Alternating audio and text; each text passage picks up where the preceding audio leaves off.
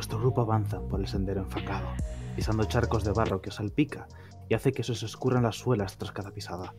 De vez en cuando, una fría gota de rocío cae desde un árbol, tintineando contra la cota de mallas de vuestro paladín y haciéndole pegar un escalofrío.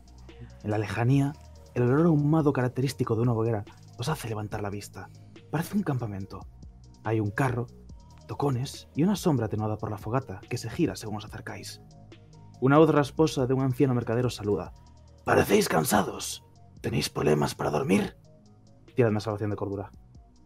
Las nieblas se mueven, susurrando alrededor de vuestro grupo, y la silueta de las llamas danza cada vez más rápido, haciendo que vuestra vista se pierda en su forma, antes de que los párpados os fallen y todo se vuelva negro. Bienvenidos al programa de terror. ¡Uh! ¡Spooky, spooky! Ay, ya me puedo quitar la capucha porque esto es incómodo. Maravilloso.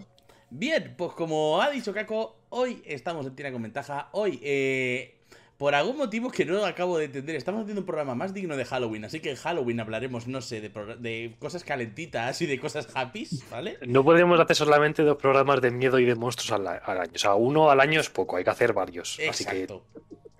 Porque la vida, la vida, el día a día ya es terror y hay que aprender a sobrellevarlo. Pero bueno, terror el cambio de hora. Oh, sí. Que, que- oh, oh, siento que me han robado una, no, más de una. Pero bueno, vamos un poco a hablar de cosas de terror. Y con cosas de terror eh, entendemos primero lo que ha hecho Kako, que es color. Y segundo hablaremos un poquito de mecánicas, ¿vale? Eh, ¿Por qué? Porque causar terror, provocar terror, hacer terror en Dungeons and Dragons es una movida de tres pares de narices porque los aventureros de normal hay un cierto punto en el que se sienten muy poderosos. Y provocar terror a gente de nivel, mm, no voy a decir alto, medio, es complicado. Así que vamos a hablar de nuestros truquis y de nuestras cosas para provocar terror y, y hacerlo en las partidas para que se sienta distinto. Porque no todos los caminos son caminos fáciles de recorrer. Siempre están esos senderos truculentos en los que al fondo hay un castillo en el que probablemente viva un vampiro. Dependiendo del grupo, el hecho de que haya un castillo y un vampiro también puede dar lugar a otro tipo de partidas de las que hablaremos en febrero del año que viene, concretamente el 14. Pero ese no es el tema de hoy. ¡Wow! Terror en D&D. El terror es una movida. ¿Por qué? Porque a partir de nivel 3 todo el mundo es inmortal. sí, ¿Cómo arreglar esto? Vale. matando. Eh, aparte. Vamos a hablar un poquito de mecánicas, ¿vale? Eh, cuando tú estás preparando una partida de D&D o quieres jugar un juego de rol cualquiera, eh, tienes que darte cuenta de qué tipo de historias quiere el juego o quiere el escritor que ha diseñado dicho juego que tú cuentes. En D&D se puede contar terror, se puede contar terror, pero hay mejores sistemas. Es cierto que hay mejores sistemas. Es que en PBTA, que sí. Pero la parte buena de utilizar D&D es que es un sistema suficientemente modular y suficientemente editable cuando llegas a cierto punto de comprensión de las normas que te permite trastocar todo en pequeños palenitos y pequeños botoncitos hasta el punto donde puedes hacer mecánicas de terror con cosas que ya existen en el juego sin necesidad de incluir mecánicas de otros juegos. Que si hay otros juegos que están enfocados a dirigir el terror y que tienen dinámicas específicas para tratar con la tensión, con el tipo de escenario, con las descripciones y con implementar narración en las mecánicas y se pueden portar de ID y tenéis experiencia con ambos sistemas, aprovechadlas, porque cuantas más herramientas tengas en tu caja de herramientas, menos martillazos vas a tener que dar un tornillo. Claro, ahí lo complicado realmente suele ser que el importar una herramienta de otro juego a DD eh, es difícil trasladarlo eh, sin que sea simplemente vamos a coger este capítulo y lo vamos a jugar. O sea, este capítulo de este libro de rol que me gusta, pues voy a meter esta mecánica per se.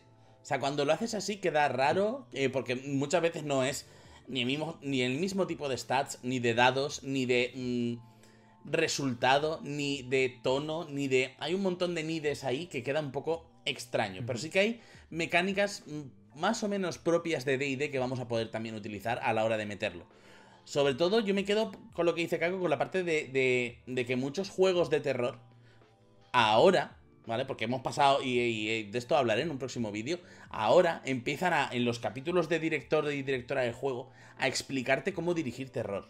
O sea, en plan de cómo llevar la tensión, cómo llevar el tono, etc. Kako. Eh, la cosa es que, por ejemplo, una de las más sonadas es la cordura. Estimados y estimadas, jugadores, directores y gente que juega chulo del mundo, llevar una cuenta de tus puntitos de, vida de la cabeza para que según se pierden esos puntitos de la cabeza, empieces a tener gibiris chungos de la cabeza, funciona muy bien en Chulu. Cuando llevas a investigadores que son humanitos normales, peleándose contra engendros y spawns de Yugoloth o como se llame. En los D&Ds existe un apartado dentro del manual del máster donde te dice, hey, si quieres implementar cosas, tenemos estas dos estadísticas nuevas que puedes probar, que son cordura y honor. Cordura representa tu capacidad de comprensión, análisis y resiliencia de cara a experimentar con cosas sobrenaturales o cosas del espacio profundo. Y honor representa tu conocimiento sobre las normas de conducta y tu capacidad para acatarlas. Pero son dos atributos. ¿Qué pasa con los atributos en D&D? Los atributos son una parte de las tiradas. El problema de meter estos atributos en una partida de terror sin más es que no tienes precedentes en las habilidades que sostengan esos atributos. Entonces sí, tú puedes meter atributo de cordura y decirle a la gente, sálvame cordura. Pero, ¿por qué un mago querría ponerse alto el stat de cordura salvo por el hecho de que está jugando una partida de terror? No tienes alicientes más allá del contexto que estás jugando que te hagan... que te den posibilidades de que esa mecánica sea interesante. Te tocaría o meter habilidades adicionales o meter interacciones específicas, que te tocaría explicar en una sesión cero, para que tus jugadores sepan lo importante que es tener alta o no una estadística como es cordura. Puedes también jugar con el tema de tener una barra de vida alternativa, como lo tiene Chulu, que tienes tus puntos de cordura que según se van apagando, o sea, cuantos menos tienes, más fácil es perderlos, Sí, y conforme menos tienes, más degenerado estás. sí. Pero ahí estamos entrando en otro problema, que es ludificar todo lo que siguen los trastornos mentales. Que Exacto. está de aquella manera. Porque en D&D existen precedentes como las enfermedades mentales o los trastornos de corto y largo plazo, pero digamos que la persona que los pensó no era parapsicólogo. O, perdón, no era psicólogo, psiquiatra, psiqui médico en general, ¿vale? También, Entonces- digamos que el cuadrito que empieza a venir ahora en los juegos de terror que implementan mecánicas de cordura, de ojo, que las enfermedades mentales es una cosa seria, ese cuadrito vamos a decir que es relativamente reciente. ¿Vale? Estoy haciendo comillas, lo que pasa es que no las podéis ver porque el cuadrito es pequeño, pero estoy haciendo comillas, ¿vale? O sea, eh, ha sido hace relativamente poco cuando eh, representar los trastornos mentales y demás se ha convertido en un hecho eh, que la gente se ha dado cuenta que ludificarlo está feo. O sea, ya no solamente en, en Cthulhu, sino también incluso en el propio vampiro con los Malkavian, que es un clan que siempre se ha tenido un poco por loco. O sea, muchas veces esas representaciones de locura, eh, y sobre todo los que, los que seáis más antiguos, recordaréis que las representaciones de locura realmente venía a ser un poco, esta es tu carta blanca para hacer el imbécil. Y, y ya no estamos en ese punto.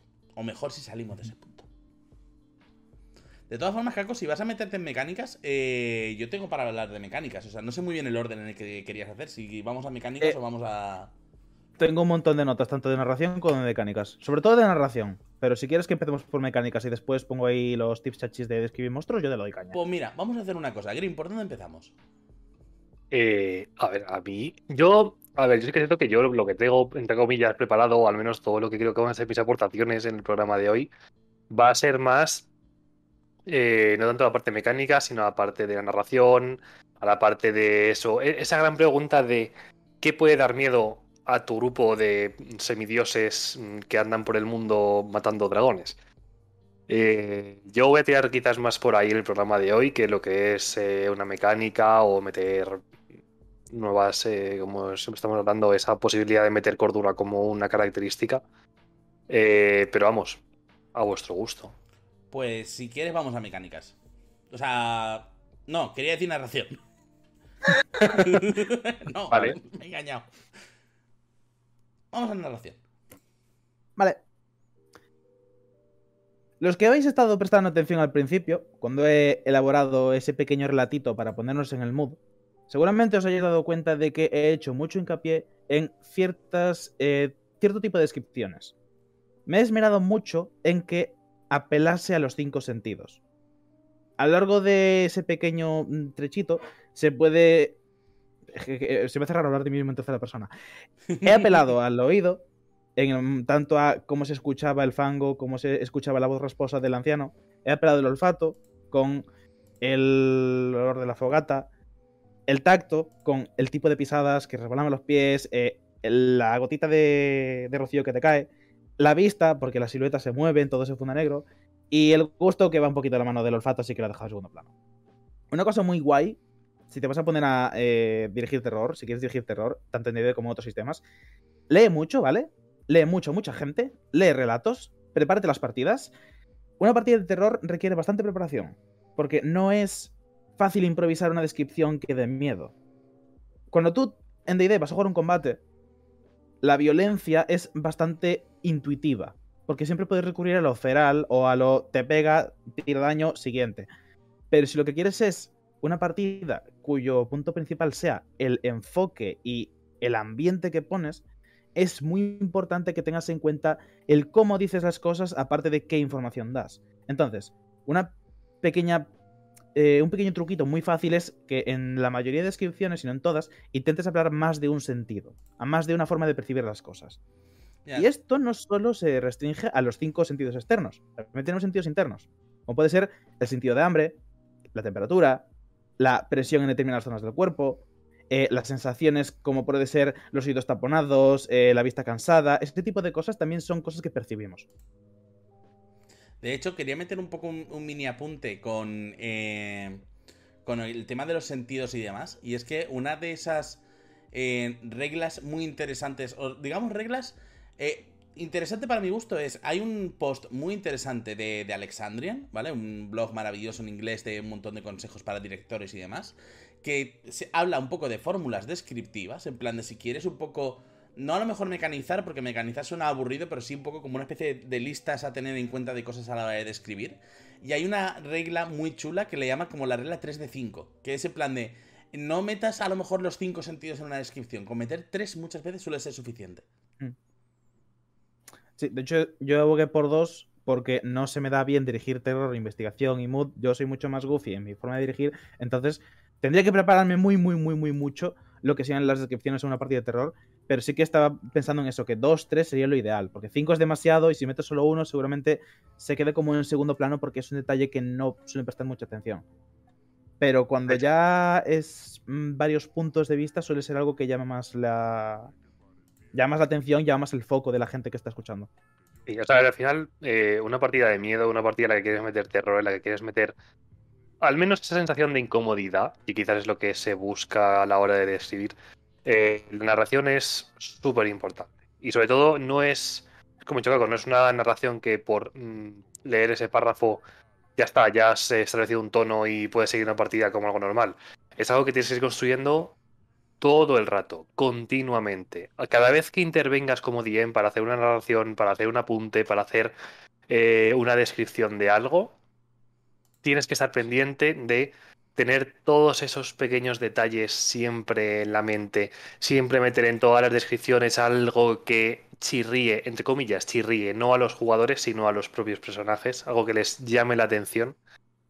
Y, y justamente eso, las descripciones va a ser lo más importante porque los jugadores están sentados en una silla, quizás calentitos, con una manta alrededor, tomándose un té eh, o una cerveza, mientras juegan. El hecho de que tú puedas abogar a que ellos, a través de sus personajes, sientan miedo, solamente lo vas a conseguir a través de tus palabras y a través de las sensaciones que les hagas sentir únicamente a base de describírselas.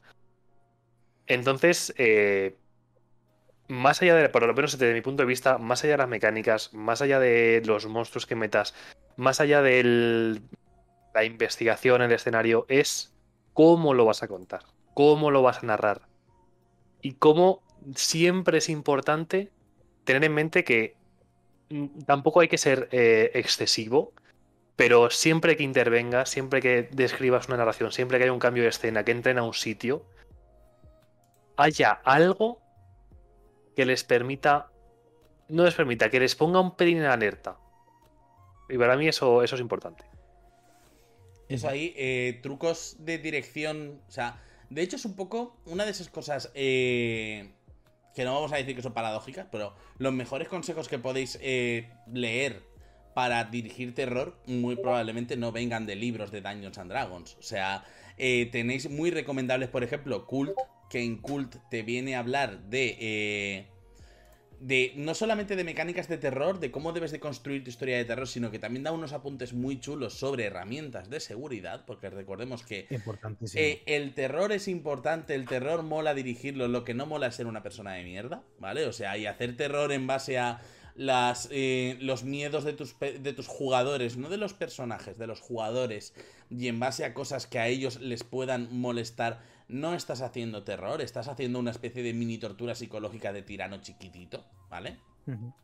Eh, sorprendentemente también la llamada de Cthulhu, la séptima edición, y, sorprendentemente no es tan sorprendente porque realmente la Cthulhu séptima edición le ha copiado muchas cosas a Daños quinta. Tenéis, tirar, tenéis trasfondos, tenéis tiradas con ventaja. O sea, es un poco plan, vamos a jugar a Cthulhu pero como si fuera Dungeons. Pero el, manual o por lo menos el capítulo para el director de juego es muy recomendable porque trae un montón de consejos bien ampliados y bien pensados de mm, cómo utilizar sus trasfondos cómo ir preparando, porque al final una de esa parte muy importante es la tensión, cómo ir creando la tensión, cómo hacer por liberarla. Porque al final dirigir terror es un poco un juego de tensión, destensión, tensión, destensión. Y hay una cosa que me gusta mucho de este manual, que hablaremos un poco más tarde, ¿vale? Realmente me gustan cuatro cosas de este manual, eh, pero una de las cosas muy chulas que trae es que cuando luchas o cuando aparecen monstruos, te viene un cuadrito que te dice, ¿qué ves? Y es como una mini descripción del monstruo. Y es como, oh, esto puede estar. Ayuda, sí sí sí, sí sí Porque muchas veces describiendo los monstruos nos ceñimos a la foto del manual, al. No, mira, es esto. ¿Vale? O sea, es esto que ves aquí. Esto que ves aquí es literalmente esto. No, pero aquí como que te lo dice en plan de, ¿qué ves? Un monstruoso ser de rasgos arácnidos, dotado de un tronco deforme que recuerda una garrapata colosal. Posee una cabeza compuesta por docenas de rostros agonizantes en perpetuo movimiento, que gimotean, suspiran y lloriquean en voz baja mientras se abalanza hacia ti. De hecho, una cosa muy guay que hace eso que acabas de leer, José, es apelar a eh, descripciones sobre cosas muy concretas y muy visibles y muy perceptibles. No te dice es un monstruo indescriptible que te infunde pavor. No, no, no. Te dice parece una garrapata, tiene caras, se está balanzando sobre ti. Eres perfectamente capaz, sin necesidad de estar en primera persona en la escena, ¿vale? Sin que esto sea una película o un videojuego, eres perfectamente capaz de imaginarte lo que es una garrapata, lo que serían 12 caras eh, alrededor de un cuerpo arácnido y lo que sería algo que se tira por ti. Es un tipo de descripción muy objetiva que es lo que se busca. Si os vais a leer relatos de terror, ¿vale? Que también es una muy buena forma de prepararse para este tipo de partidas, vais a ver que muchas veces, sobre todo en antiguos eh, escritores, del cual no viene a nadie, señor Lovecraft, se apela a que el monstruo es indescriptible, que el monstruo infunde estas emociones. Que eso funciona muy bien cuando tienes un libro, tienes una novela escrita y tienes una historia escrita. Pero cuando tienes a un grupo de jugadores, que son ellos los que deciden cómo sus personajes reciben o no la información, nunca debes intentar forzar lo que ellos sienten al respecto del monstruo, salvo que sea, por ejemplo, un efecto mágico de hechizamiento o de miedo, ¿vale? Pero nunca intentes imponerlo porque vas a causar el efecto contrario. Que por intentar obligarles a sentir eso por la narración, van a sentir como una especie de medio rechazo y vas a tener que toparte con la escena donde alguien se ponga gallito porque, ¿qué cojones? Somos aventureros. Me pongo de frente, saco pecho y le meto un smite. Y a tomar por culo la escena. Tal cual. Luego también, eh, asentar el tono es un poco importante, o sea, es bastante importante también. O sea, el tono es un poco lo que va a hacer que todo el mundo venga con el chip cambiado de hostia, la partida de hoy va a ser distinta. A partir de ahí, el tono podéis asentarlo de muchas formas, comentándolo con los jugadores directamente, cambiando ligeramente la música, las descripciones, haciendo que se sientan más pequeños. Eh, podéis ir a cosas más mm, burras, a lo mejor. Por ejemplo, por ahí tengo el manual de, de la maldición del signo amarillo de John Wick, que es como tres escenarios para dirigir de terror. Son agnósticos, ¿vale? Viene con un mini sistema, pero puedes dirigirlo con varios sistemas. No viene con daños, ¿vale? O sea, búscate la vida. Pero eh, los consejos de color y de narración que da en plan de apaga las luces, vístete de una forma distinta eh, para dirigir terror, ponte una máscara. Son consejos a lo mejor muy llevados al extremo, pero es una de esas cosas que lo lees y te choca, lo, vives y dices... Vale, aquí hay un montón de, de humo y espejo, pero me gusta dónde se me está llevando y a la vez tengo caca. De hecho, el manual de Van Richten, al cual voy a hacer referencia un montón de veces, tanto en este directo como que haremos en Halloween o cuando toque. Eh, pequeño aplausito para él, primero que todo, por mencionar la sesión cero y herramientas de seguridad, ¿vale? O sea, ¿Sabéis el modo de Van Richten? En la página 185 y el 186 os da un pequeño cuestionario de preguntas que le tienes, que te dice que le pases a tus jugadores obligatoriamente antes de preparar, donde te tiene que decir triggers que tengan alusiones a mm, cosas como puede ser el espectro político, religioso, eh, cultos, sectas, eh, alusiones dentro de la fantasía, cosas del mundo real, eh, fobias que no quieres que toquen. Te dice que le pases esos tus jugadores antes de preparar y que lo tengas en cuenta a la hora de por dónde puedes y por dónde no puedes tener terror. O sea que aplausito para DD por ganarse ese puntito. La sesión Yes. cero existe, logro desbloqueado. Ya, ya era hora, ya era hora. Sí. Por otra parte, otra cosa que no está tan bien, eh, luego en la parte donde dice cómo narrar terror, hace demasiado hincapié en la parte de físico, en la parte de infraestructura, la parte de móviles fuera de la habitación, nada de comida en la mesa, atenúen las luces, eh, eso, ponte una máscara, cámbiate, viste distinto, aprovechate de los soniditos, música ambiental, tal y cual. Que está muy bien cuando juegas en físico tienes la posibilidad de jugar en físico. Pero a lo mejor no todo el mundo tiene la posibilidad de rentar una casa de campo para un fin de semana Hostia. con sus colegas y tenemos que jugar en online. Entonces, está muy bien igualmente que lo diga para la gente que todavía puede jugar en físico. En online creo que es muy complicado. Y aquí, eh, a lo mejor, el que más puede hablar desde la perspectiva de jugador con respecto a cómo he dirigido yo es Green, que diga, bueno, y Ca- no, Caco, tú no has jugado conmigo terror, pero Green sí que ha jugado conmigo. Terror, cultos. Sí. A ver, eh, es mucho más complejo. Es también un poco lo que he dicho antes. No estás delante de tus jugadores, no estáis todos en una mesa, no puedes establecer eh, una situación. Van a estar, pues eso, en su casa, en pijama, con una bata, con una manta, con un té con, o con una cerveza. Entonces, eh, es más difícil llegar a ellos, es más difícil intentar implantar ese, esas sensaciones en, en su cabeza. Pero eh, Kako lo ha dicho y lo ha dicho muy rápido y para mí es algo muy importante. Y es que la música es una gran aliada a la hora de hacer ese tipo de partidas. Porque parece que está ahí. Ya está. Eh, he, he puesto música de fondo para que cuando nos quedemos todos callados no sea el silencio.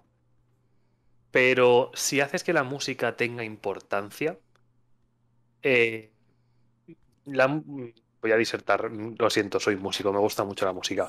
Eh, el hecho de que tengas algo que tus jugadores sí o sí están escuchando de manera continua, bueno, continua, no pongas un, un- un clip de 30 segundos repetido todas las dos horas porque a alguien le explota la cabeza y no porque de miedo, eh, pero el hecho de que tengas un tono establecido a través de la música, que entre comillas estás bombardeando continuamente con sonidos disonantes, con sonidos agudos, con instrumentos que los que no, quizás no están acostumbrados a escuchar en una partida de rol, que te sacas un poco de lo que es una música épica, de lo que a lo mejor utilizas para los combates en D&D, eh, que tiene quizás los sonidos a lo que estás acostumbrado a lo mejor que metes sonido ambiente de un carro o un caballo andando por el, por el campo y se escucha pues los pájaros y demás. Si sales de eso más eh, aventuresco y entramos en otro tipo de sonidos que vas a encontrar mm, una galería de sonidos increíble, ya busques en Spotify, busques en YouTube, busques donde busques, vas a encontrar un montonazo de playlists hechas para dar miedo, entre comillas hechas para dar miedo, al menos hechas para acompañar esa atmósfera que, que en realidad, como, como, al menos como máster, estás intentando construir todo el rato. Y la música está muy bien para que incluso cuando tú no estás interviniendo, cuando tú como máster no estás describiendo, no estás eh, narrando, aunque estén solamente hablando los jugadores, tener una herramienta que aunque te tires una hora sin intervenir, no se pierda el tono. Porque ellos siempre van a estar con ese run run en la oreja de esa música que ya le está poniendo en tensión, o al menos le está indicando que no pierdan el tono que se ha establecido para esta partida. Y lo van a tener continuamente ahí detrás. De hecho, mm, está bien que prepares esos pasajes de sonido, ¿vale? Pero para los momentos importantes selecciona la música. Y que entre. Sí. O sea, Sí, que, eh, que siempre que tengas tu canción preparada y tú. Ahora. Mm. pam.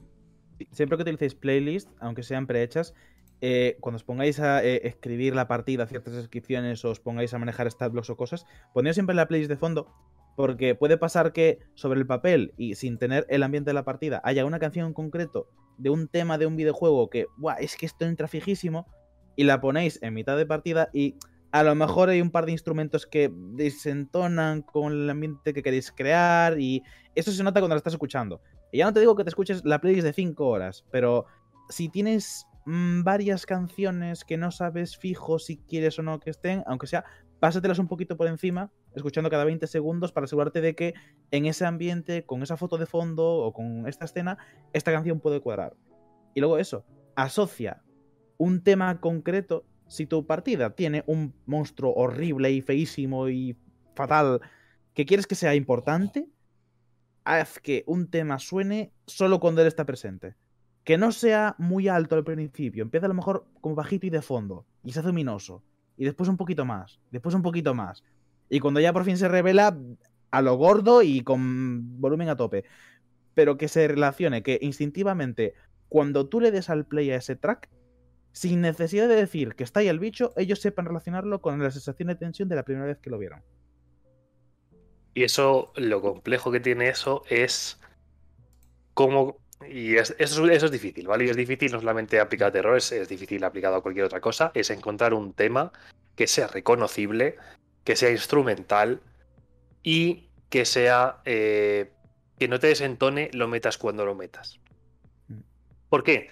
Porque eh, Sí, la gente que no tiene el oído hecho, ¿vale? La gente que es, que, es, lo más normal del mundo, que simplemente estén escuchando la música y ya está, que no se paren a analizarla.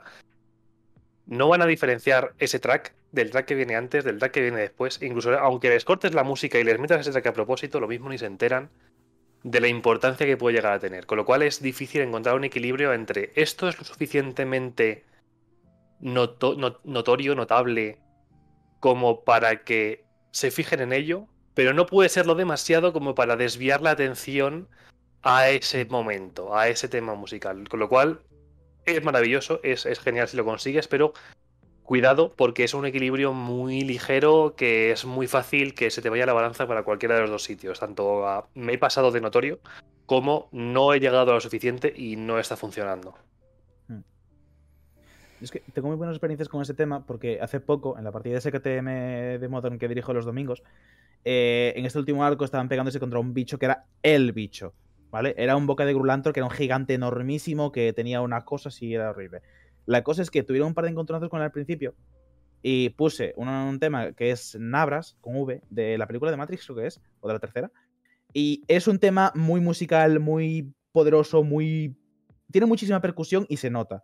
La cosa es que, claro, en su momento cuando se lo puse la primera vez, este bicho, ellos no tenían forma ni de lejos de lidiar con, el monstruo horrible.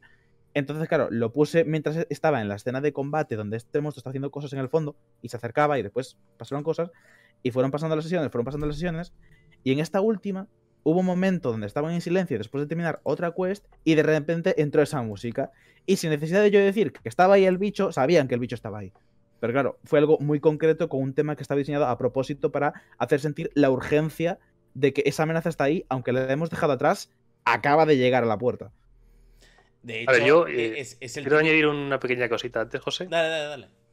Eh, como consejo, ¿vale? Y esto eh, no es que haya probado, pero creo que puede funcionar muy bien.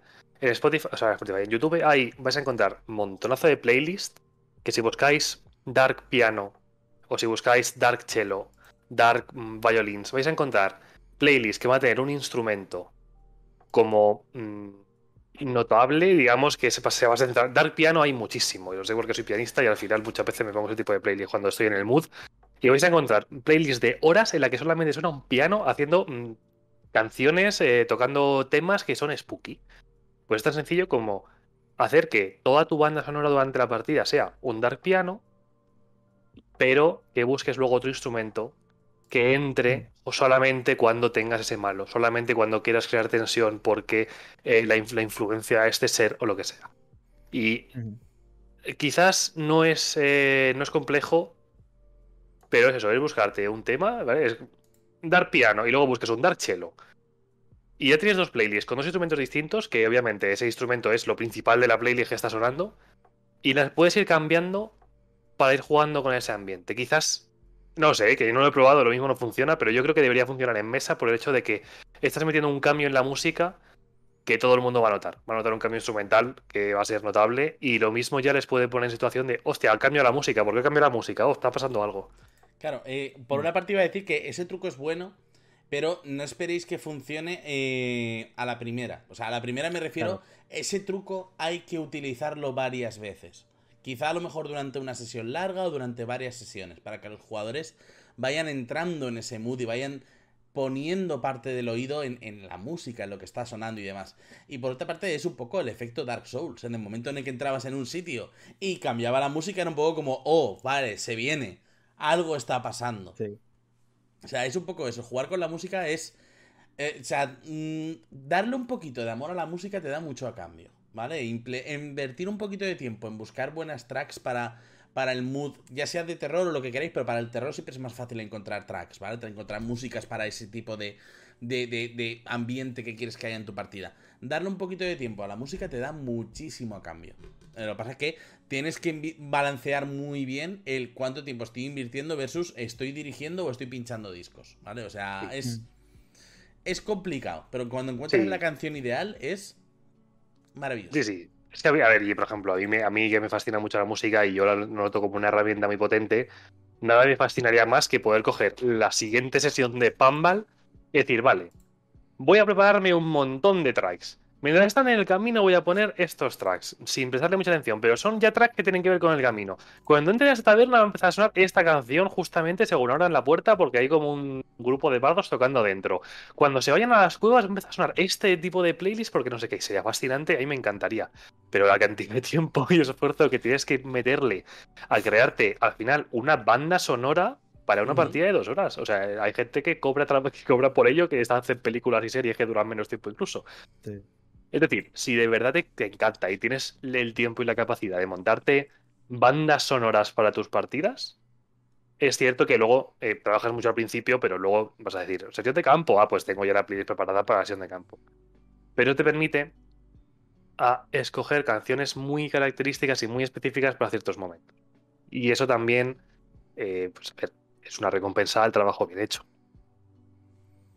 Luego también está el tema de la infraestructura que tengas, porque por ejemplo, no es lo mismo hacer eso, lo que sé, en Foundry, que en principio creo que no, tienes límite para subir archivos y tracks. Eh, lo, que, lo que tengas en tu ordenador. Vale. Y luego está Roll20, que te da una cantidad de megas que dices tú, vale, puedo trabajar con esto, pero no puedo hacer una banda sonora donde eh, siete escenas distintas o de cortes distintos tengan más de dos o tres tracks. Yo en la campaña que estoy dirigiendo automáticamente tengo cinco playlists. Eh, tensión, batalla, boss, eh, viaje y... Noche, creo que es. Que la de noche se, se pueden intercambiar por relax, chill, estamos en escena de hoguera. Son esas cinco y cada una creo que tiene tres, a lo sumo cuatro. De vez en cuando meto una parte fuera de playlist, que es la canción de este personaje, para cuando ese personaje haga su cosa. Ha subido de nivel, quiero invocar a mi familia y hago una escenita. ¡Pum! La canción. Pero ya está. Y claro, es rol 20. Después metes tres o cuatro mapas y dices, ah, mm, te has pasado del aviso. Mm, mm. ¿Quieres pagar el premium? Eh. Hay maneras, la vida se abre camino. Más cositas de color. Porque creo que vale. en, en también venían muchos consejos de color, ¿no? ¿Cómo? De color, de, ah, sí, no. y tal. Un montón. Y de hecho, el siguiente, voy a aprovechar que antes hemos mencionado el tema de los monstruos y el tema de hacer que los monstruos se sientan como una cosa. Eh, apelando a otra cosita que tiene Van Richten de cara a hablar o poner en escena de manera bien, presentar como Dios manda a tu monstruo chungo de la campaña, de la sesión, de la aventura, de lo que sea. Y es que el Van Richten presenta cinco puntos distintos según la lejanía a la que está el monstruo. Aquí se entiende, ¿vale? Que estamos jugando un tipo de partida, un tipo de sesión de aventura, donde hay una cosa que está sucediendo, ¿vale? De la que hay un culpable, que es este bicho. Por la influencia que tenga, por los objetivos que tenga o por lo que sea, ¿vale? Hay una cosa que es una entidad con nombre y apellidos o con una designación concreta que se sabe que existe y que es el protagonista de la aventura. Y Alan Rickman te dice cinco puntos, yo he metido un sexto, que son descripciones antes de que llegue el monstruo. Estamos también entendiendo que este tipo de monstruo es superior en capacidad armamentística y en influencia y en dominio sobre la zona en la que están que tus jugadores, ¿vale? Antes de que llegue, cómo influye el entorno, cómo los árboles, el pueblo, la niebla, el día, cómo actúa el ambiente porque este bicho esté aquí, sin necesidad de que él esté en escena. Cómo, por el mero hecho de que él sea una presencia aquí, el escenario ya se presta a decirte aquí pasa algo malo. Después el bicho se acerca. ¿Qué sonido hace cuando se mueve? ¿Qué se distingue en la lejanía antes de que se llegue? En su silueta, ¿qué es lo que destaca? Y aquí podemos hacer referencias a Slenderman en su momento, que era este bicho súper estirado, vestido de traje y de cara perfectamente pálida. No necesitabas tenerlo en tu cara para saber qué silueta tenía o qué figura tenía. El bicho está ahí.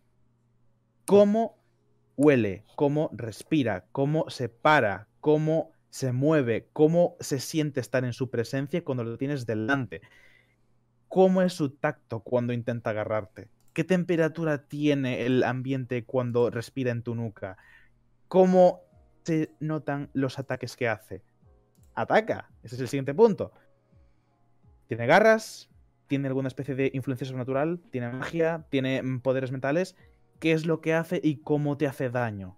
Grita cuando lo hace, es perfectamente articulado, robótico, eh, innatural, o es feral, bestial, visceral, gruñe y muerde está herido. ¿Cómo reacciona cuando está en peligro y cuando ha perdido la mano superior? ¿Cuál es su reacción ante el instinto atacar o huir? ¿Cómo son sus heridas? ¿Sangra? ¿Qué es lo que tiene dentro de su cuerpo cuando le haces daño y le arrancas un trozo de carne? ¿Qué tiene dentro? Y por último, que esto no está en el Van pero lo he metido yo, ¿huye o es aplacado? ¿Cuál es su último estertor? Grita, emite una maldición hacia la gente que le ha causado ese último golpe se zarandea según intenta huir a duras penas, escala por las paredes o se ve innatural, como si fuese una presencia que se desvanece en el aire. Y esto es básicamente la forma en la que tienes que presentar a un bicho a lo largo de tu aventura o sesión. Sí, mejor eh, aventura, porque sesión a lo mejor está metiendo mucha tralla de, descripciones de una. Hmm. una sesión muy larga, muy concreta, pero es la dinámica. Gran parte del truco también es distribuir bien la, cantidad de información que das. O sea, no omitir información, no no dar información, sino no soltarla toda de chorro. Pues. sí que. Eh, dale, Yo por añadir a eso.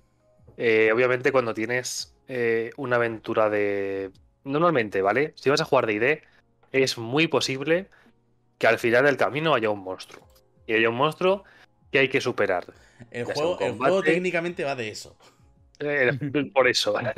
Entonces, eh, lo más normal es que lo que vaya a mover tu partida sea un monstruo, eh, ya sea o sea un humanoide, o sea lo que sea.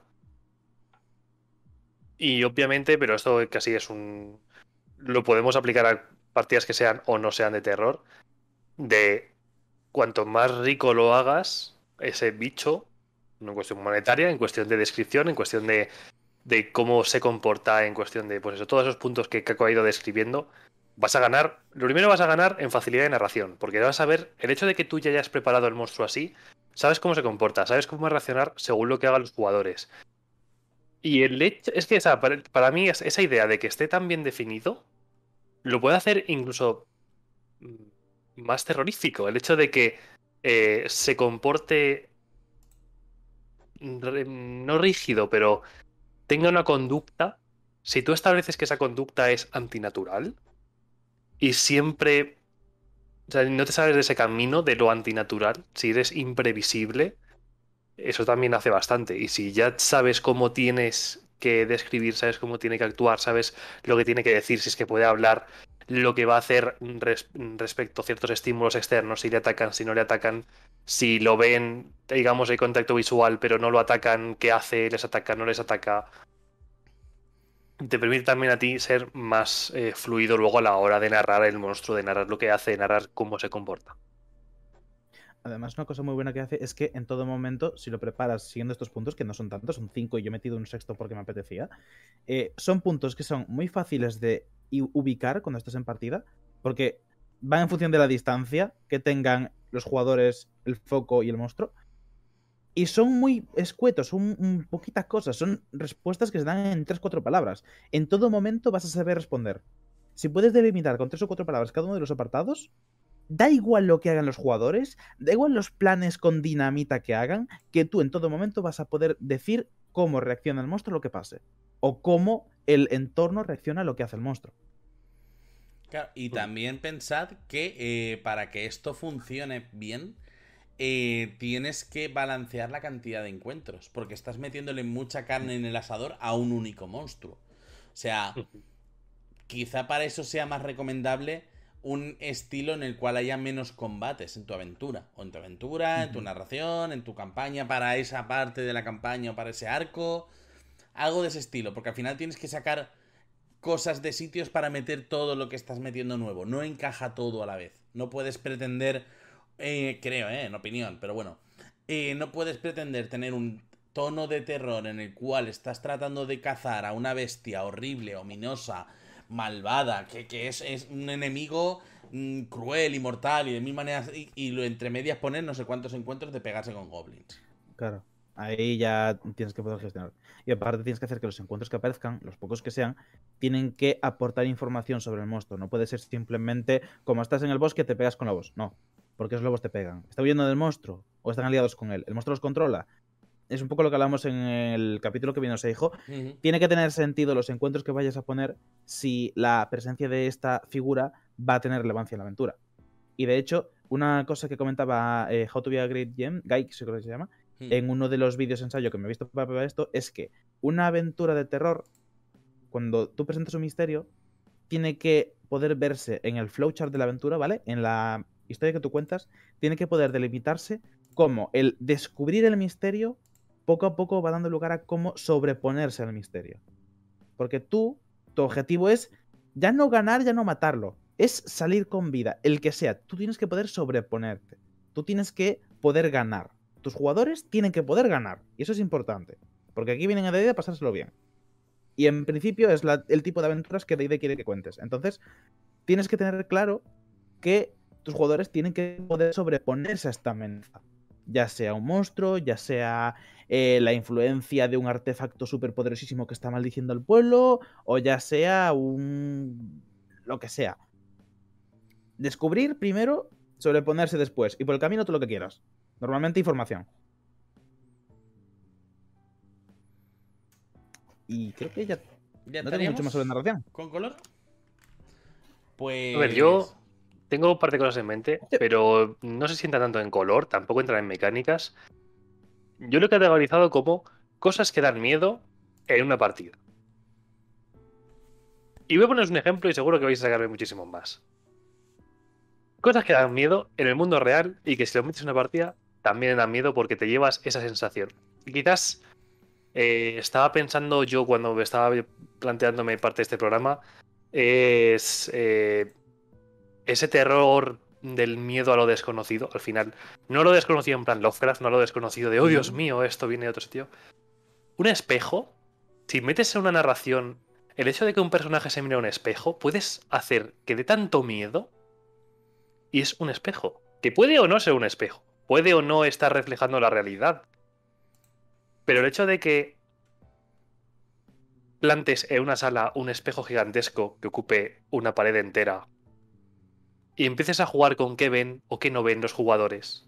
Lo mismo no pasa nada y en el momento en el que todos se van uno mira atrás y ve cómo el resto de la party siguen todavía mirando al espejo, aunque ya hayan salido todos de la habitación, eh, que mires, que se miren al espejo y que se vean a ellos mismos más mayores con una herida sangrante que les caiga sangre por la comisura de la boca, que estén. que estés previendo. Están, que, que, se estén viendo a sí mismos en el momento de morirse.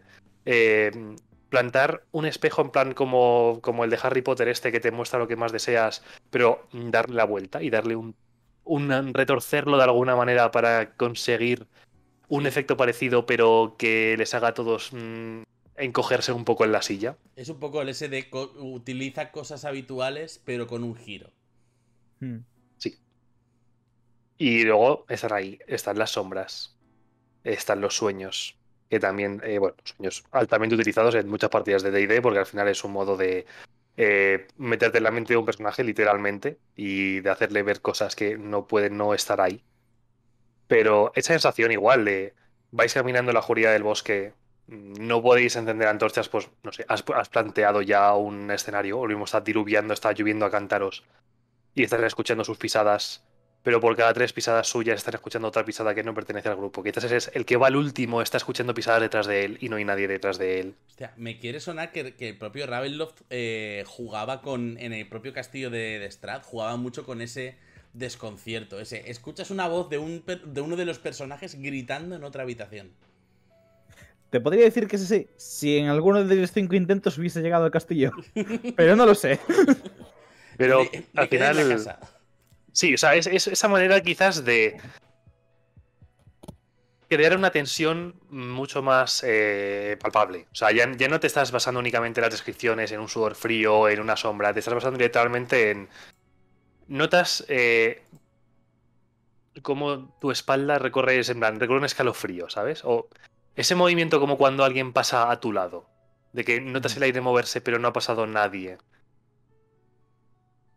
Esas cosas que en el día a día a veces pasan y, y te da ese, ese, mm, pequeño jalofrío de decir, uy, qué miedo. Sobre todo después de haber visto una peli de miedo o haber visto una serie de temática de terror.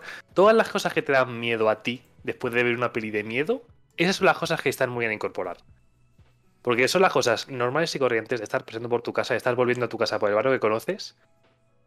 Pero después de haber metido a tu mente en una situación de terror el, pe- el perro que ladra ya da más miedo que un perro que ladra normal y corriente. ¿Por qué? Sí.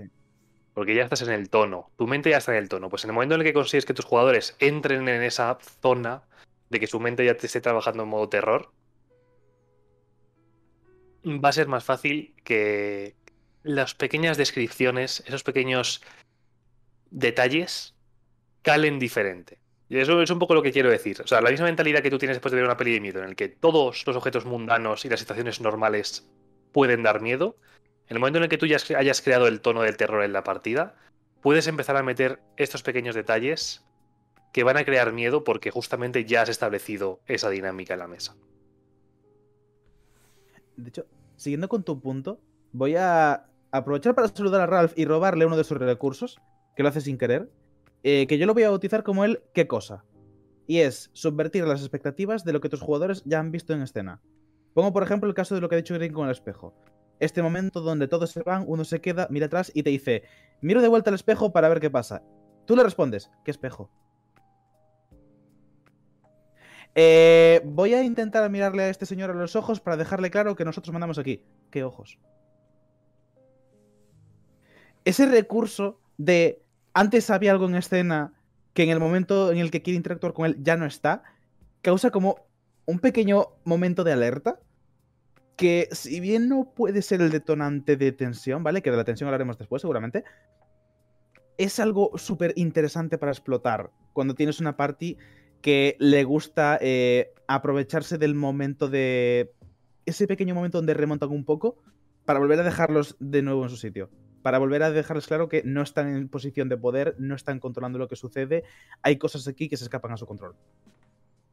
Pero es que tú planteate, o sea, en mi cabeza se ha planteado ese momento de la habitación enorme, con un espejo enorme que ocupa toda la pared, que se dé la vuelta y diga espejo y que sea la habitación el doble de grande, eh, con una puerta exactamente igual por la que están saliendo, pero en la otra pared que también se está cerrando.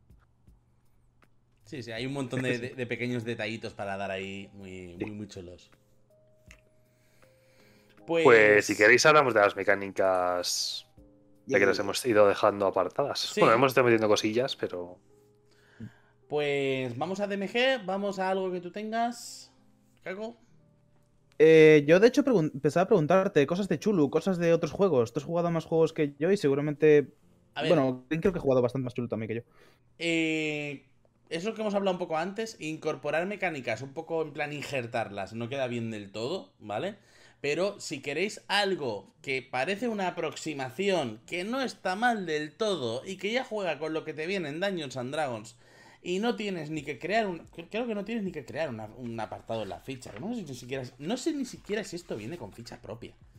O sea.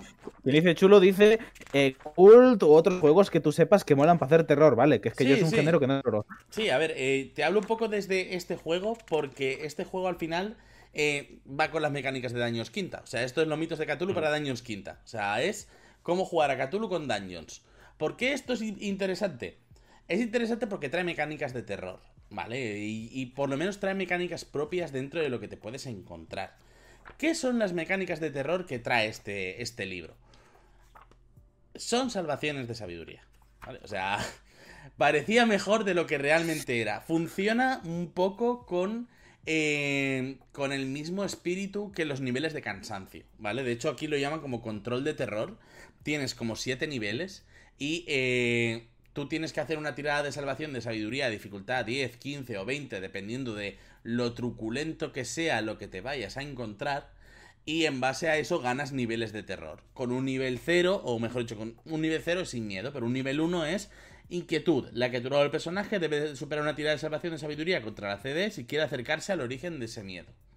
¿Que subes? Pues entonces ya eh, no puede aproximarse y cuenta con desventaja. ¿Que subes? Pues tiene desventaja en las tiradas de ataque contra el origen de los miedos, ¿vale? O sea, la base funciona un poco en- eh, parecida a lo que es eh, los niveles de cansancio con tiradas de sabiduría. Hay un punto, si no me equivoco, a partir del nivel 4 que puedes eh, ganar locuras, que te vienen con unas cuantas locuras dentro y tal. Pero, ¿por qué esto es interesante? Primero, porque los niveles de cansancio y los niveles de terror se curan a largo plazo, ¿vale? O sea, los niveles más bajos se curan a, a- corto plazo. Lo típico de, vamos a descansar que me echo un cigarro, que no puedo con mi alma. Eh, pero los niveles más altos ya es plan de, vale, tira eh, para ver cuántas semanas estás jodido. Tira para ver esto como cuánto te dura. Y por otra parte, eh, una de las reglas que incorpora opcionales y que, y que hace que esto tenga mucho más sentido es que el estado asustado que te, influyen, que te infligen las criaturas, lo que hace no es ponerte el tag de asustado, te sube tres niveles de terror. Ah, vale.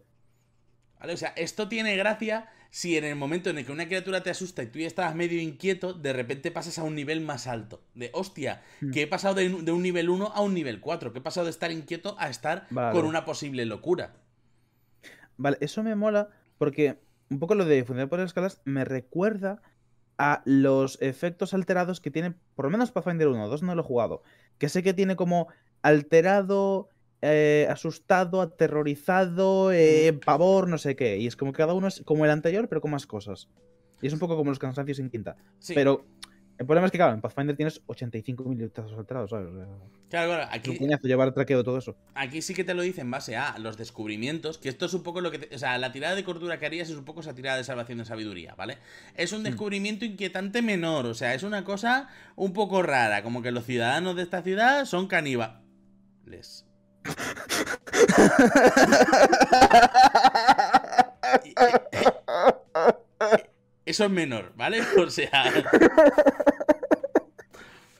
O que ese viajero... Pequeñas cosas, Sí, pequeños detalles. o que ese viajero solitario que no habéis invitado a casa es en realidad un vampiro. ¿Vale? Eso te da un nivel de terror. Eh, Por favor, haced clip de esto, por favor, no os pido nada, chat, pero haced clip de esto. menor, eh, o sea, moderado.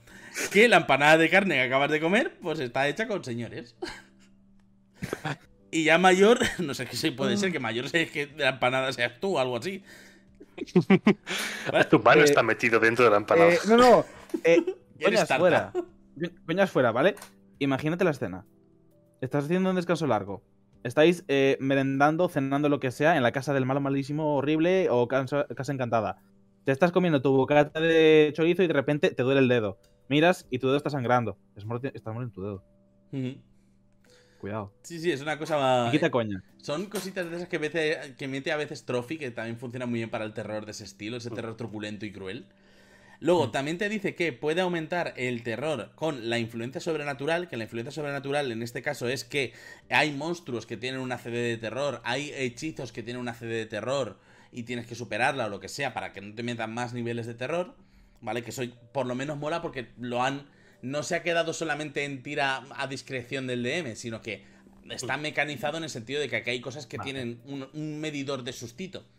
Y luego tiene otra cosa que es, es más cercano a lo mejor a este libro y no tiene tanta gracia, pero que puede trasladarse muy bien, que es Fatalidad Innombrable, que eso es una especie de CD que tiene un área en el cual está el malo maloso. Y es un poco Oh. como en el momento en el que... Y, y las áreas son grandes, ¿vale? O sea, las áreas a lo mejor es 300 pies de área, ¿vale? Lo típico de que empiezas a internarte para averiguar esto por dónde está. Tú tienes tú, eh, tu tirada de, de terror y en base a eso pues subes niveles o no subes niveles. Pero mola porque es un poco en plan... eh, por ejemplo, a ver si encuentro aquí Fatalidad Innombrable, CD20, ¿vale? Área, círculo de 300 pies de radio. O sea, esto ya no es tanto para el combate como para él aproximarse, para ver un poco dónde está, para ver, para ir tramando estrategias. Es, da un poco o pega muy bien con el SD. Conforme más nos acercamos a, a la boca del miedo, más de cerca lo sentimos. O sea, Sí. es- está muy bien tirado. Está muy bien tirado porque mm, realmente lo de las salvaciones no tiene tanta gracia porque al final son salvaciones, eso es algo que po- podría haberse le ocurrido a cualquiera, pero los niveles de terror y sobre todo que el estado asustado, porque al final hay un punto en el que el estado asustado lo único que hace es que te obliga a tirar para atrás. O sea, es en plan de, estoy asustado, ¿qué hago? Salgo de la habitación, se me ha pasado el susto, tiro otra vez, sí, ya no tengo susto. Mm. Aquí de repente el estado asustado ya es más peligroso, ya es como hostia. Que lo mismo me enchufo cuatro niveles de terror y puedo ganar una locura si quieres jugar con locuras. Y lo mismo es algo peor de lo que entré. Aquí de repente el estado asustado, o sea, es un poco algo que hemos hablado en otros programas, que ciertos estados, como por ejemplo el más clásico, el de veneno, hay un punto en el que todo el mundo es inmune, el de asustado hay un punto en el que a todo el mundo a veces le da más igual estar asustado porque es un poco perder un turno con suerte o dos de salgo, eh, o sea, el estado asustado y salir a echarse un cigarro a mitad del combate es lo mismo. O sea, salgo un turno, me echo un susto y ahora vuelvo. ¿Cómo juega eso con cosas como, por ejemplo, el hechizo heroísmo o las auras del palaca que te quitan hechizos y miedo? Entiendo que tiene que tener en gafa eso, ¿no? Eh, ¿Es Eh? Hay un punto en la parte de influencia sobrenatural en la que te dice que eh, conjuros y demás pueden tener unos efectos distintos y cosas así. Las criaturas no infunden Vale. terror de forma innata, sino que se les considera fuentes de terror. La CD de salvación de esta clase de terror puede verse alterada. Altera cosas, ¿vale? Quizá no le mete un Vale. cambiazo muy grande, pero sí que altera cosas. También eso hace, por ejemplo, que ciertas cosas de los paladines y demás sean más útiles. De repente todo el mundo quiere un paladín en su party. Vale. Eso me gusta porque eso es subvertir las expectativas que ya conocen si es un grupo veterano respecto a mecánicas. Y aquí voy a aprovechar para darme a mí mismo una palmadita en la espalda por haber implementado la salvación de muerte en vida. Que esto es, en algún momento muy chungo, donde alguien toca lo que no debe y estás en este momento donde describes cómo su siente que su alma es arrancada hacia la filacteria que ha tocado o lo que sé y le dices, hazme una salvación. No dices de qué, y cuando él pregunte de qué, le dices de muerte. Y tiene los efectos automáticos equivalentes a hacer una salvación de muerte. Solo haces una, no pasa nada. Pero está. Porque si te sale una pifia, o si te sale muy mal, la puedes cagar. De hecho, hay una, hay una sala, de entre las mil salas que hay en la tumba de la aniquilación, hay una sala en la que cuando entras te encuentras a un personaje al azar, ¿vale? De tu party, eh, solo que está mirando a la pared. Y, y es, y es un poco en plan, uh, la bruja de Blair, qué chungo. Y está Sí. mirando a la pared y, y lo bueno es que, o sea, lo divertido es que en el momento en el que se enlaza, ¿vale? O sea, por ejemplo, el bárbaro ve su reflejo del bárbaro, eh, pero está mirando a la pared. Y en ese momento se mueven igual, ¿vale? En el sentido de que si el bárbaro tira para atrás, el reflejo tira para atrás. Si el bárbaro tira para adelante, el reflejo tira para adelante. Mm, ¿Qué pasa? Que si en un momento dado alguien quiere verle la cara a esa criatura, en plan de, pero a ver, ¿esto qué es? Salvación de muerte. ¿En serio? Tal cual. Pues yo tuve la idea primero. Voy a copiarme estos, que escribí un libro en 2013. Sí, sí. O Cuando sea, yo no jugaba a D&D. Sa- Salvación de muerte, que es un poco en plan, eh, lo que has visto eh, te atenaza el corazón y te da un infarto. O sea, te está dando un infarto, a ver cómo lo superas. Sí, sí, sí. Wow. Luego, a partir de eso, pues eh, si vas a jugar un poco con estas salvaciones de sabiduría o si quieres un poco meter la salvación de sabiduría y mm, quizá a lo mejor estos niveles de terror no, pero montarte unos niveles un poco a tu aire o, o simplemente tener como una especie de medidor, porque creo que es más orgánico que tener la cordura, porque la cordura al final en Cthulhu molaba porque eh, se usa mucho. La cordura es una mecánica central de la llamada de Cthulhu y continuamente estás tirando cordura, con lo cual continuamente estás tachando casillitas y pensando cuándo puñetas las recuperarás. En daños bastantes cifras tiene ya tu ficha como para que encima pienses en meterle otra cosa a la cual tacharle más casillas. Pero Sí. eh, sí que si vas a utilizar es- un poco estos mm, baremos de salvaciones de de sabiduría y de niveles de terror, sí que te puede venir muy bien a lo mejor ver cómo se pierde cordura en otros juegos, porque en base a eso puedes un poco tú calibrarte tus CDs. Por ejemplo, en el rastro de Cthulhu, eh, las salvaciones de estabilidad, porque ahí tiene como dos niveles, estabilidad y cordura, y estabilidad es un poco tu medidor de susto, pero en el rastro de mm. Cthulhu tienes como una tabla bastante...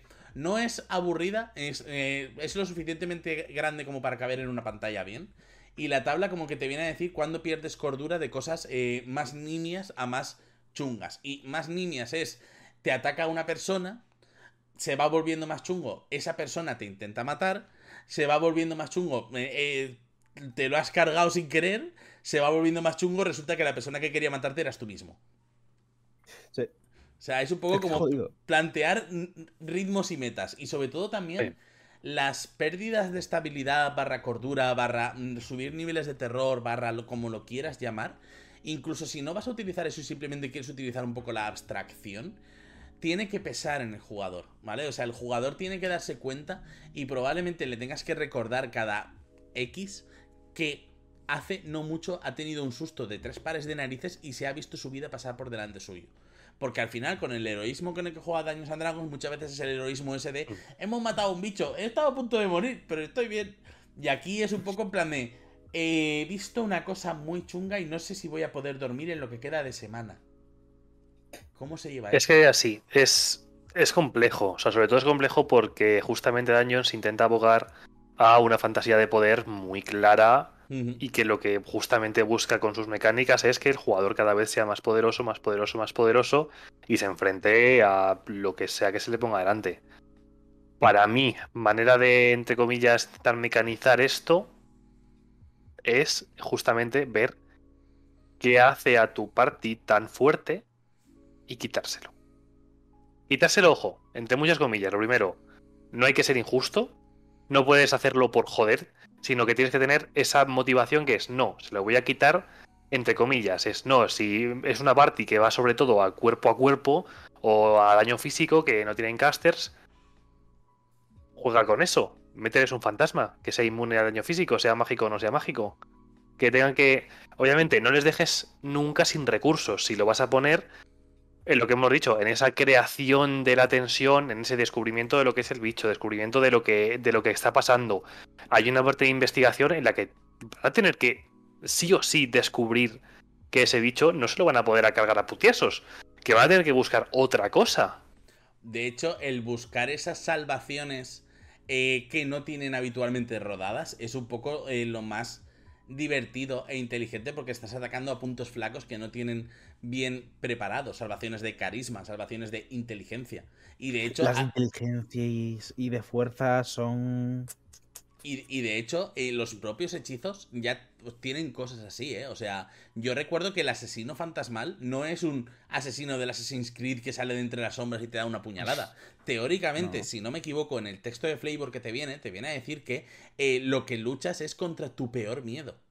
Y la Némesis inexorable, que era un, hechizo con un nombre de carta de Magic que flipas y que, que era de daños tres y medio y que eso era criminalmente mortal, la Némesis mm. inexorable era esto mismo, pero a todo el grupo. Todo el grupo de repente veía el más horrible de sus miedos y de sus males. Tira salvación a ver si te mueres de la patata. Sí, y, al final, sí. Tienes prisión mental, ¿vale? Que es de nivel 6, está en quinta, y tiene un efecto parecido, pero es no quiere decir es como ese jutsu de Naruto que te para en el tiempo y te crucifica, ¿vale? Tú dejas de poder estar consciente en el campo de batalla y te vas como una especie. No te vas, estás ahí, pero tu mente está como atrapada en una especie de semidimensión donde veas lo que veas, te hace daño a la cabeza. Si intentas moverte, daño a la cabeza. Si intentas salir, daño a la cabeza. Si consigues salir, daño a la cabeza. Es un hechizo de la O sea, hace. En el mismo turno te puede hacer 15 eh, de 10 de daño psíquico. A ver, es que justamente, de personaje. Justamente es esa sensación que tienes que. Es jugar con ese miedo. Si te presentas a un bicho eh, que te hayas medio hecho tú, porque no creo que exista nada eh, así. Eh, no sé, a lo mejor si en el Richten o incluso a lo mejor en el Bolo o en el nuevo este de monstruos del multiverso, como lo hayan llamado, existirá algo así. Pero tú conoces a tus jugadores, tú puedes ver sus fichas, sabes que mm, a ese paladín, la tirada de, salvación de inteligencia, mm, lo matas. Que al druida, esa tirada de salvación de fuerza, eh, no la va a sacar. No es que no la vaya a sacar, sino el hecho de que tú le pidas tirar esa característica que tiene baja, ya vas a meterle tanto al jugador como al personaje, sobre todo al jugador, esa sensación de, oh Dios mío, esto no se me da bien, socorro, ¿qué hago? Y ahí juegas con ellos, ahí juegas con... Eh, tírame salvación. Ah, de fuerza como has hecho al druida antes, ¿no? No, tú de sabiduría. De hecho, eh, hace relativamente poco hice un encuentro con un contemplador y la gracia del contemplador no era, o sea, no solo era el, el luchar contra el contemplador y matarlo y demás, sino que era un poco la ruleta. La ruleta de, vale, ¿de qué me va a tocar la salvación esta vez? Espero que sea de constitución, porque como sea de inteligencia, me voy al hoyo. Sí. Y de hecho, eh, voy a aprovechar también, ya que mencionas el contemplador, para mencionar otro precedente en las reglas de quinta: la sombra. Eh, Sí. No hablo del clan de vampiro, ¿vale? Hablo de la espacio El- sombra. Ese bicho de CR un medio, creo, que en estar de repente a nivel 1 te pegas contra 8. Es un bicho que si te mete un bofetón, tienes que hacer una solución, y si no la pasas, te comes un D4 de daño a la fuerza. Eso te resta tu puntuación de fuerza. Y de ¿Y qué hecho, pasa cuando tu puntuación fuerza baja a cero? La palmas. Pero de hecho- No, no, no. Que la palmas, la palmas, la palmas de morir. Si Sí. cualquiera de tus características baja cero, te mueres. Y de hecho, en este libro, en el de los mitos de Cthulhu, si una de tus características baja, tiras para, para terror.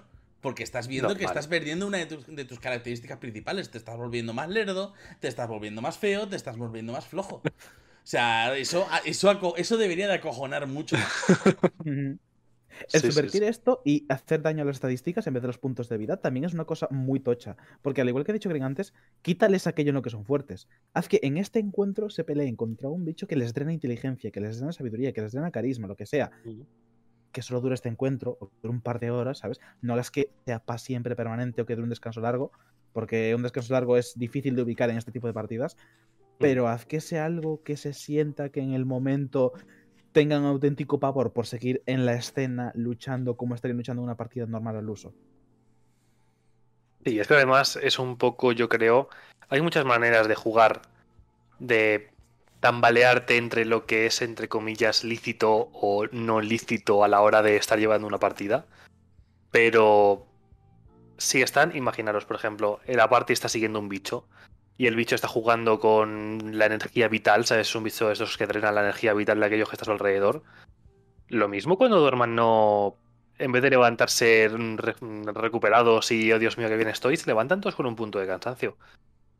Lo mismo al día Ujú. siguiente que se despierten, se despierten con un segundo de- punto de cansancio. Y todo el mundo sabemos que tenemos un número de puntos limitados de cansancio. Y que si se lo dejas muy claro a la party desde el primer momento, es decir, no, que no tarden en darse cuenta, porque entonces se puede convertir en algo que va a ser injusto y va a ser muy mortal.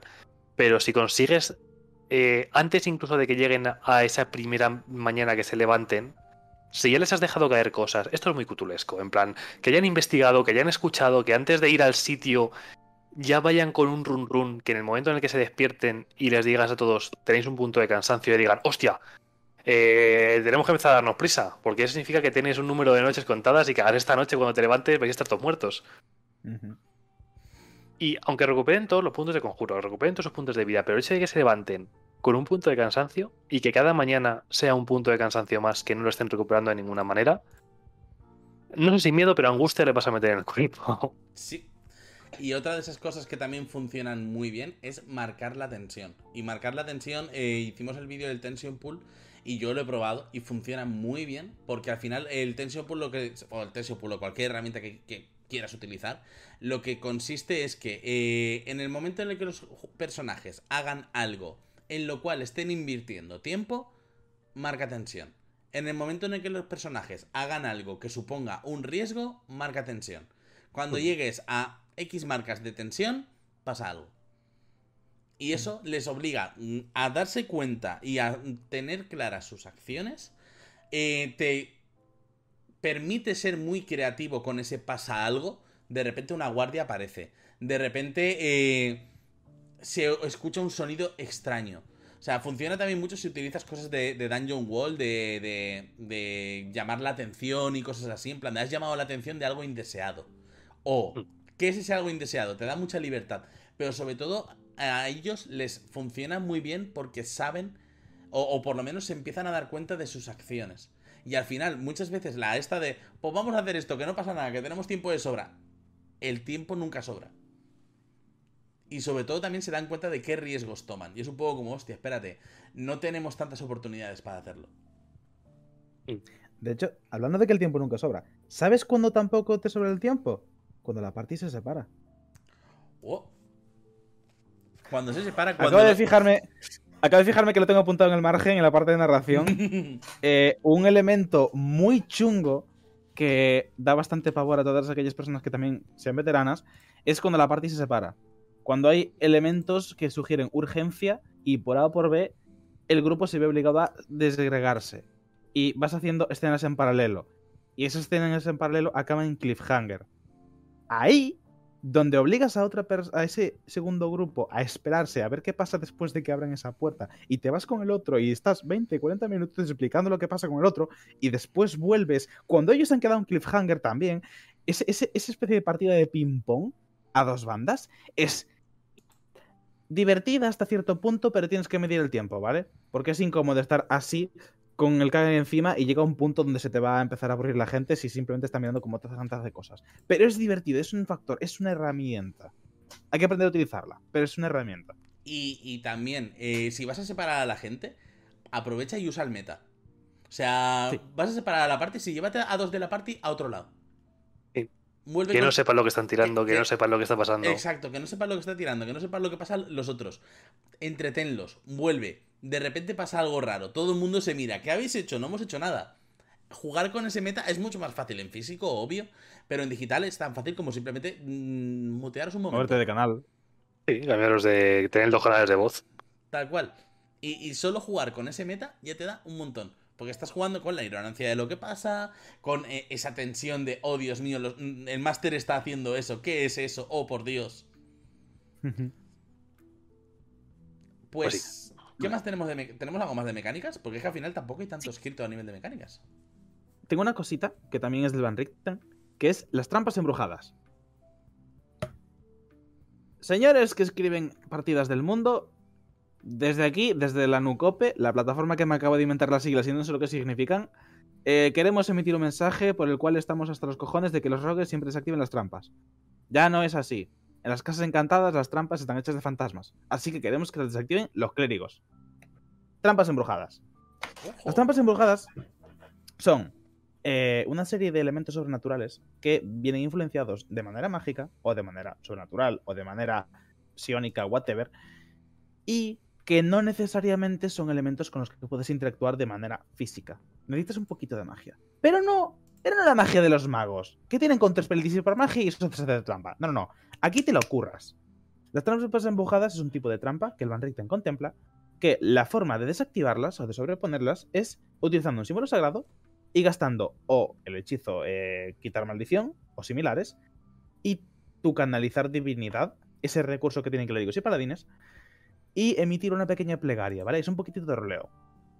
Las eh, trampas embrujadas son de muchos tipos. Eh, hay, de hecho, el ejemplo del espejo que comentaba Green, que cuando lo miras, una persona de la party de repente se le va la cara y está sofocada, no puede ver, no puede hablar y no puede percibir su entorno y tiene que ir tirando para aguantar la respiración y hay ese momento de urgencia. Hay una que es simplemente un fantasma, una aparición que está ahí. Hay una que es eh, que ves una escena del pasado que no es tu pasado, sino que tú vives la encarnación del pasado de otra Oh. persona. Eh, hay varios ejemplos, ¿vale? Y estas trampas funcionan de la siguiente forma. Tú como máster determinas, aparte de esas tres que ya he dicho, ¿vale? Que son una plegaria con el símbolo sagrado, el hechizo de maldición y el canalizar, posibles hechizos o posibles opciones o interacciones que puedan tener los jugadores, como puede ser lanzar un frasco de agua bendita al suelo, o ponerse a hacer ruido de manera rítmica o lo que sea. Y en vez de tirar ellos, tira la trampa. La trampa tiene un bonificador, ¿vale? Y la dificultad es la salvación de conjuros del clérigo o de la persona que esté intentando hacer eso. O si no tiene conjuros, pues lo equivalente, ¿vale? Eh, el atributo pasivo de interpretación porque está poniendo a tocarse el bombo para acallar las voces que susurran en el pasillo, ¿vale? Lo que sea. La trampa es quien tira. Y cuando la trampa no supera esa dificultad, se ve inutilizada durante 24 horas. Si no la supera por 10, se ve desterrada para siempre. ¿Es y los parciales? ¡Uh! Mm. Mola. Pues mola, sí. mola bastante. A mí me, me gusta. Es, Mm. no, no, no toca yo mucho el Van Richten, pero quizás debería comprármelo. Y voy a contarte otra cosa del Van Richten. Antes alguien comentó lo de coger eh, debilidades de otros jugadores y cosas que no puedan tal. Hay un tipo de monstruo en el Van Richten que no tiene un stat block fijo. Tienes que customizarlo tú. Tiene una tablita. El monstruo que se llama horror inexplicable, horror inenarrable, ¿vale? Y es un bicho gordo, ¿vale? Creo que es como CR12 o 15, una Mm. bestia parda. Y tiene distintas eh, partes del stat block donde tienes que determinar características que vienen detalladas por las etiquetas que tiene. Es un monstruo eldritchiano, es un monstruo eh, carnívoro, es un monstruo eh, psiónico, es un monstruo no sé qué. Y tiene como Oh. 4, 5 o 6 variables que en función de cuál elijas, que pueden no ser la misma, su CA es distinta, sus puntos de vida no son los mismos, su velocidad de desplazamiento no es la misma, Es un señor su potato. rasgo de maldición. Sí, es un señor potato, es un señor potato, pero funciona muy bien. Me pegué con uno una vez, fue horrible. No quiero repetir. 10 Es de broma, 10, sí que quiero repetiría. Sí, sí, repetiría, fue horrible, pero quiero repetir. Fue súper divertido, pero también es un bicho muy, muy, muy, muy gordo, es muy tocho. Pues. mm, Se ha quedado buena, buena charla, ¿eh? Pues sí. Sí, Pues, Yo me quedo sin ideas. Digo, ya he soltado todas las que traía. Sí, yo es que al final, eh, como gran parte es. O sea, a ver, para dar un cierre si queréis, eh, gran parte de todo esto es. El terror es divertido, eh, pero estáis jugando. Y si vas a usar eh, cosas de tus personajes, de tus jugadores, y a fumarte la sesión cero y a fumarte un poco los triggers y todo eso, no lo hagas, ¿vale? No seas una persona de mierda. Y, el terror es divertido y sobre todo necesita que tú aprendas mucho y que mm, tires un poco por distintos caminos. Y ya veis que hemos hablado de mecánicas, hemos hablado de mecánicas de otros libros, hemos hablado de mecánicas que incorporaba el DMG, hemos hablado de, cómo describir terror, cómo montar terror, cómo montar tensión y demás. Y el terror mola en las partidas de Dungeoneo porque no está hecho para eso. O sea, es una de esas cosas que nadie se espera, que los jugadores no esperan tanto, que los módulos eh, intentan venderte, pero no te lo dan tanto, ¿vale? Eh, por ejemplo, la tumba de la aniquilación sí que te vende mucho en plan de no, no, porque es una tumba, y aquí está Celerac, y Celerac es el malvado, y aquí está el terror, y todos son zombies y tal, pero no tiene tanto consejo de. O sea, el terror de la tumba de la aniquilación normalmente se debe a que todas las trampas son mortales, ¿vale? Y eso es un poco como. mm, si cada vez que fallo me dan una hostia, eh, claro que yo también viviría con miedo, ¿vale? Sí. Pero eh, creo que Strat sí que busca un terror más cercano. ¿Vale? Más. eh, más. Un terror gótico, romántico, siniestro, eh, dañonero. Toma también temas del folk horror, de lo que es el tradicional en los pueblos, de cosas que tienen que ver con donde allá donde fueres haz lo que vieres. El problema es que Strad empieza con la casa de la muerte. Y aquí os voy a recomendar a todos eh, como... Miraos el vídeo que subió José, eh, creo que fue en enero más o menos, cuando subiste el vídeo de la pool. Eh, porque la casa de la muerte es un muy claro ejemplo de cómo no usar la pool.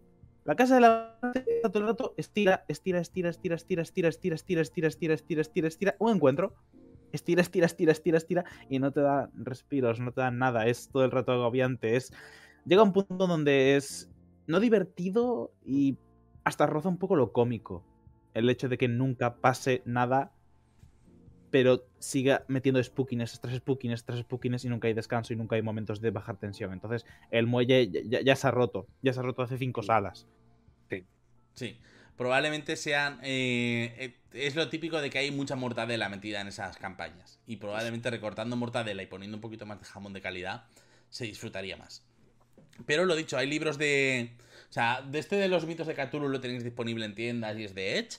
Luego también sacaron una campaña que se llama La Isla de los Gules, que no tengo ni la más repuñetera idea. Eh, creo que también hay cosas de Dungeons and Cthulhu, en plan mm, aventuras y cosas que han sacado. Cosas muy recomendables para meter terror y que a lo mejor parece un poco tal. Muchas aventuras de OSR tienen ese toque de terror mm, antiguo que mola un montón, ¿vale? Ese terror de plan de... Ese terror ochentero, ¿vale? Ese terror de... de, oh, mira, qué, qué, qué cosa más mm, terrorífica y qué bigote lleva ese aventurero, ¿vale? O sea, es un poco de ese palo, ¿Vale? Sí, muy pulp. Sí, un poco de ese estilete. Sí. Y creo que se ha quedado, lo dicho, un programa bastante Mm. apañado, eh, hora y media, un 100%, lo habrá que recortar y tal, pero oye, casi hora y media, 100%, muy guay. Y Si nada, queréis, si queréis recursos para poder investigar sobre terror, os recomiendo que miréis las contraportadas de los libros. La contraportada no. Las últimas páginas de los libros, o justo al principio, donde está el ISBN, siempre suelen tener como un pequeño fragmento dedicado a obras que podéis consultar. El. Player's Handbook la tiene, el DMG también la tiene. Y sé que en algún momento de, de la aventura esta de Frostmaiden te dice que te veas de Thing. ¡Oh! Así que los libros tienen material de consulta. Si vais a llevar un módulo, intentad buscar esas páginas porque pueden servir de utilidad.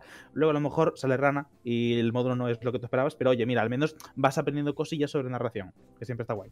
Pues sí, y, y al final es eso, la narración es un músculo como cualquier otro. Hay que ejercitarlo, hay que eh, darle uso y así se va aprendiendo y se va mejorando. Yo sé un poco de narración, Green sabe de músculos Y ese sopletes. y de narración. Pero bueno, se ha quedado un programa muy apañado. Eh, vamos a hacer un poco por ir cerrando. No sé si hay alguien ahora mismo por ahí a quien podamos ir a, a darle un saludico. Está Jorge, nos podemos ir a darle una, una raida a la guardia de Jorge y os dejo que él estará ahora mismo. Creo que está con dañoneo. No tengo ni idea. Está Jorge, no vamos a decirle algo a Jorge, ¿vale?